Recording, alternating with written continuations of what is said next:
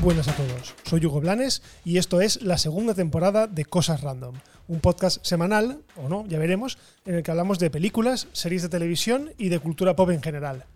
Bueno, como podéis ver, eh, para estrenar esta segunda temporada eh, hay novedades y la primera es que hay una nueva imagen del podcast, así que no os liéis, esta es nuestra nueva imagen.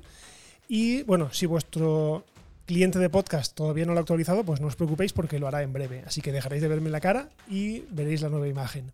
Y bueno, presentados ya, yo creo que es momento de empezar con los contenidos. Empezamos el episodio hablando de Star Wars y es que el actor Iwan McGregor, el que interpretó a Obi-Wan en la trilogía de las precuelas, ha revelado en una entrevista bastante reciente que la serie de Obi-Wan eh, para Disney Plus empezará a rodarse en 2021. Además, según ha declarado el actor, eh, se tratará de una serie de una sola temporada, o sea, una serie de evento, aunque, bueno, también ha dejado la puerta abierta a la supuesta continuidad.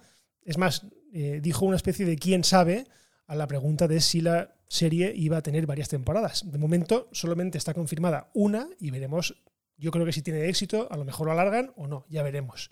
Y ahora que llevamos sabiendo algunos datos sobre la serie, datos oficiales, por supuesto, están saliendo de debajo de las piedras viejas glorias de la trilogía pasada, de las precuelas, mostrando su interés y predisposición en participar en alguna cosa de Star Wars.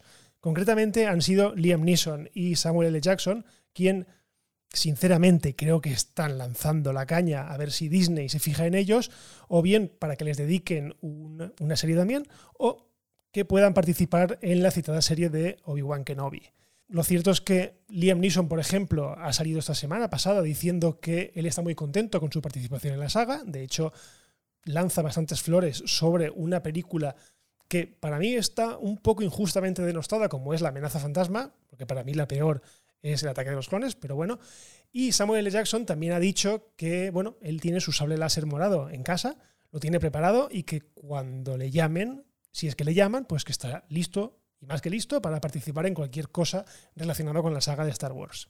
Por cierto, esta semana eh, Disney lanzó el primer tráiler de la segunda temporada de The Mandalorian.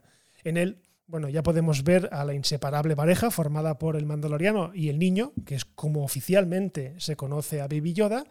Y bueno, desde luego Disney le encanta, a Disney le encanta jugar al despiste con sus trailers y en esta ocasión, la verdad es que no iba a ser menos. Y es que hay un momento en el que estamos viendo, una voz en off está hablando sobre las viejas batallas entre, los, entre Mandalor y, los, y unos misteriosos brujos o hechiceros llamados los Jedi. Bueno, pues justo en ese momento eh, enfocan a un personaje con una capucha, una capucha oscura, y no alcanzamos a ver bien bien eh, quién es. De hecho, lo primero que he pensado yo y muchísima gente, además en Twitter fue casi instantáneo, era que se trataba de Ahsoka Tano, el personaje que en teoría tiene que interpretar Rosario Dawson, pero no.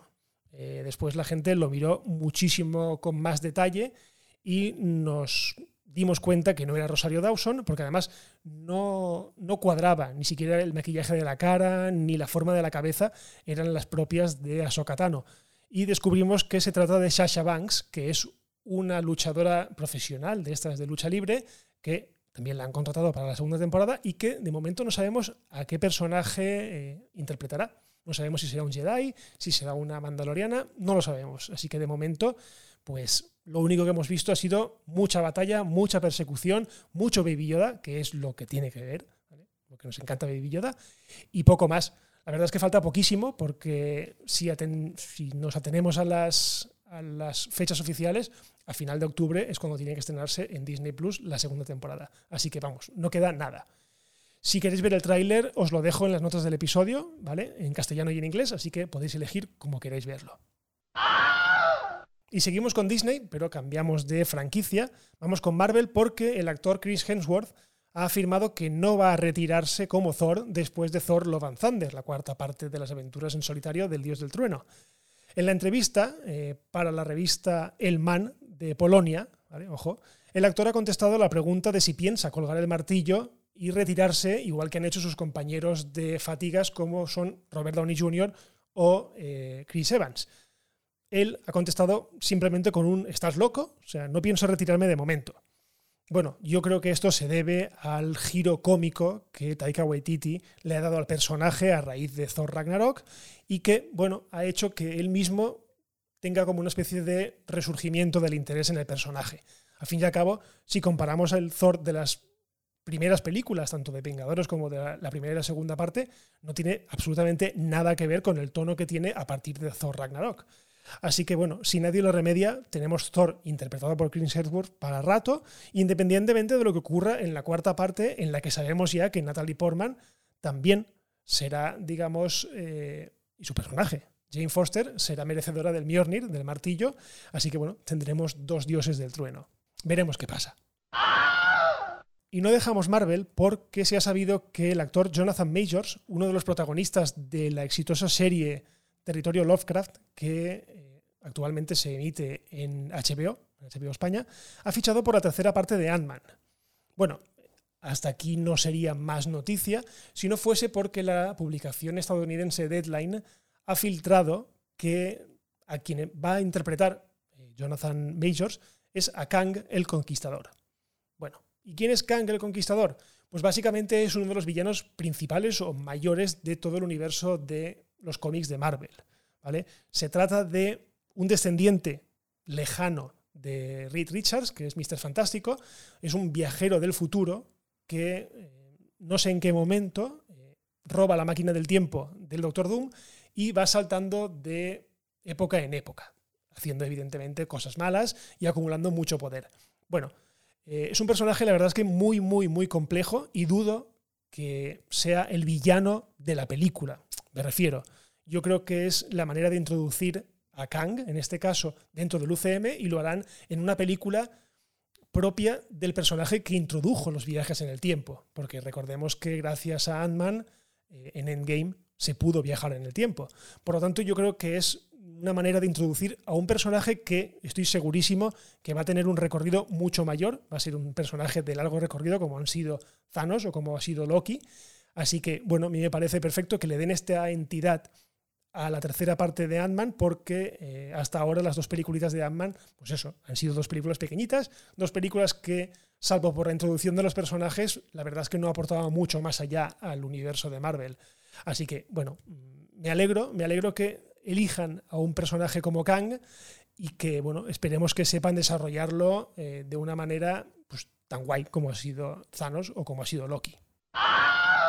Y ahora vamos, para terminar, con malas noticias. La verdad es que muy malas. Y sí, estoy hablando otra vez de retrasos. ¿Otra vez? Porque parece que finalmente vamos a tener un 2020 desastroso en blanco en cuanto a estrenos cinematográficos, vamos.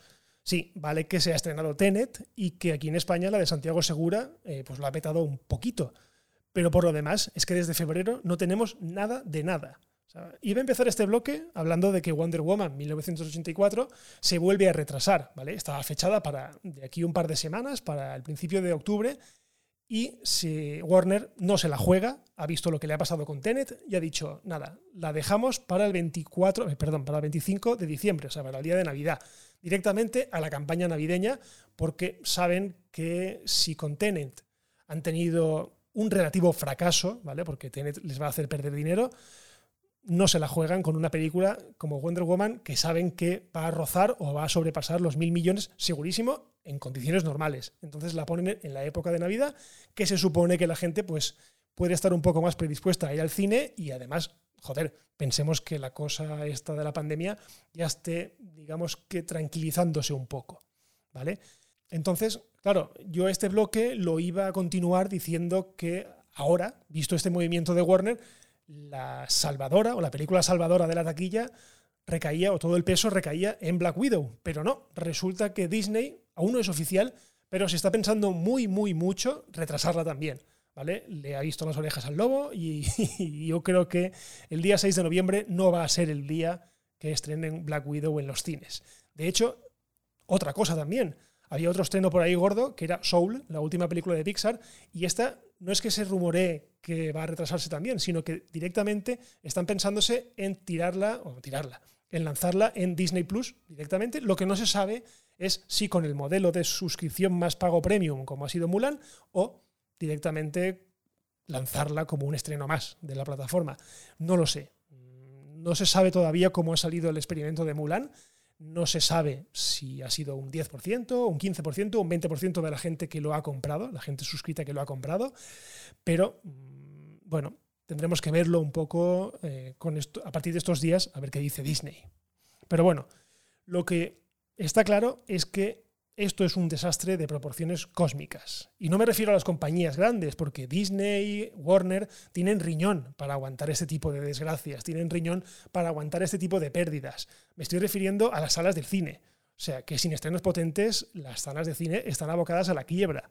¿Vale? Porque puedes tener un par de peliculitas que sí, pues de niños, de dibujos que pueden ir, pero necesitas pelotazos gordos para que la gente vaya en masa al cine. Y en estas condiciones, eh, la gente no va a ir al cine. En serio, eh, yo estoy muy preocupado. Y, ojo, os lo dice una persona que no ha ido a ver Tenet. O sea, una persona que es nolanista, que le gustan las películas de Nolan, no he ido a ver Tenet porque es que, sinceramente, es que me da pereza ir al cine porque no me gusta estar sentado en una sala con la mascarilla puesta, eh, no poder sentarme con la gente que quiero. Entiendo que estamos en una situación como estamos y que no es posible ir al cine en masa como estamos acostumbrados, pero no me apetece tirarme dos horas, dos horas y media sentado con una mascarilla puesta. Es que directamente no me apetece. Así que yo no sé cómo va a acabar todo esto, yo no sé cómo va a acabar la experiencia cinematográfica o si nos vamos a acostumbrar ya a ver las cosas en casa. No tengo ni idea, pero yo estoy bastante, bastante preocupado. Bueno, y hasta aquí este nuevo episodio de Cosas Random, el primero de la segunda temporada. Muchas gracias por escuchar y ya sabéis que, bueno, si os ha gustado, compartid este podcast, dejad valoraciones, si la plataforma os lo permite, y por lo demás, bueno, pues lo dejamos aquí y nos escuchamos en el próximo episodio de Cosas Random. Un abrazo y adiós.